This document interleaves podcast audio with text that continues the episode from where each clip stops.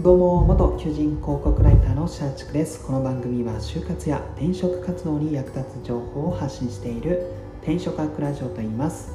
えー、今回ちょっとまあ声の聞こえ方が変わっているのかなと思うんですけどもちょっと諸事情でお風呂で配信をしておりますので、まあ、ちょっと聞き取りにくい部分があったら申し訳ないです。で今回のテーマなんですけども面接においてえー、セリフを、まあ、台本を覚えるのはやめましょうという話をしたいと思います、まあ、転職活動も就職活動も面接というのは必ずありますのでこの面接対策の一つにですね何かこの台本というのを用意してもうセリフを一語一句覚えて面接に臨もうっていう方いるのかなと思うんですけども私の経験を踏まえるとそういった対策はしない方が良いと思っています。むしろ、えー、台本を用意してその通りに答えようっていう感じで臨んでしまうとかえって面接で落ちやすいかなと思います。今回はその理由について3つ挙げさせていただきますので、まあ、ぜひですねこの台本で面接対策しようという方はこの放送をきっかけに、まあ、ちょっとそれを改めていただけたらなと思います。で早速なんですけども台本を用意してしまうのがいけない理由3つなんですけども1つ目は、まあ、結局緊張して台本を忘れてしまうのでもうそこからパニックになってしまう。というのが理由にあります。でもう 1, え2つ目が、えー、想定外の質問された時に台本を覚えてしまっていると、まあ、それに対応できなくてパニックになってしまう。で3つ目は、えー、たとえ台本通りに話せたとしてもえー、コミュニケーションが下手くそと思われてしまいというのもあって、えー、基本的には私自身は台本用意して一語一句覚えて何か面接に臨むのは良くないかなと思っています。でそれぞれの理由についてもう少し、えー、詳しくお話したいと思います。で1つ目のこの緊張して結局忘れてしまうっていうところはまあ本当に私自身が何度もやってきた失敗談でして結局ですね面接対策で台本を覚えたとしてもやっぱりこの人生かかっている面接の場で緊張したんですよね。で緊張してしまうと当然この台本というのも一部飛んでしまったりするんですよね。でこの飛んでしまっている状態をこの面接でこの話してる時にですねそれを知ってしまうとすごく焦ってしまって焦ってしまってもうそれ以降の何かこの質問との質問でのやり取りとかがもう本当たどたどしくなってしまっていて、まあ、結果的にすごく印象が悪く映ってしまうためおすすめはしないかなと思います。で2つ目の、えー、想定外の質問された時に対応できなくてパニックになってしまうというのも、えー、なんですけども、まあ、台本を作る時には、まあ、おそらく面接官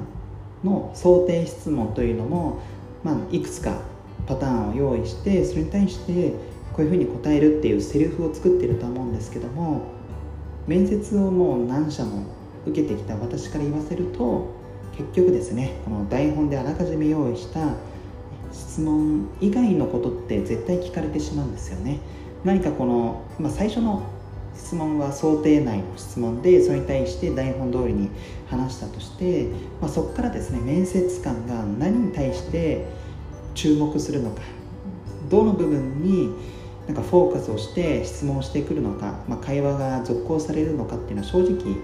分かりようがないので、まあ、それを台本でいろんなパターンを用意してこの時はこうこの時はこうさらにこうなったらこうっていうパターン化するのもまあ対応としてはあるのかなとは思うんですけどそうするともうすごいパターンの台本セリフを覚えないといけなくなりますのでまあ現実的じゃないかなと思います。でまあそうじゃなくてもあらかじめ台本を用意してそれを丸々暗記して臨んでしまうとこの想定外の質問された時にですねもう全然対応できなくなっちゃうんですよね。台本を覚えて臨んでいる時点でもう台本以外のことってもう対応できないように多分なっちゃうのかなと思っていて結局ですねこの想定外の質問された時にもし今までその台本通りに今のところうまくいったとしてもそこで総崩れになってしまうので、まあ、よろしくないのかなと思うのでこれもおすすめしない一つとしてお話しさせていただきました。で3つ目のたとえ台本通りうまくいってもまあ、コミュニケーションが下手くそと思われてしまう点なんですけどもそうですねこの想定内の質問でまあ終わってでこちらもあらかじめ用意した台本通りにこうスラスラってうまく話せたとするじゃないですか。ただこれって結構相手からするとあんまりこの感情がこもってなさそうに聞こえてしまって何かこのちゃんと自分の言葉でこの打ち返してくれてないみたいなそういう印象を持たれてしまう可能性も、まゼロではないのかなと思います。要はこの台本を覚えてその通りにこの質問来た時にはきっとこの心理としてはあ想定した計算通りの質問が来た。よしこの時にはこのセリフを言おうっていう感じでもうセリフをただ何でしょう言葉を述べるっていう状態になっているのかなと思うので意外とはたから見ると白々しい回答になってしまっていたりとか回答というか言い方ですね、まあ、本当にこの会話して答えてるっていうかあこれ台本通りの会話なんだみたいな風に取られてしまって結局何かこのコミュニケーション上でですね少し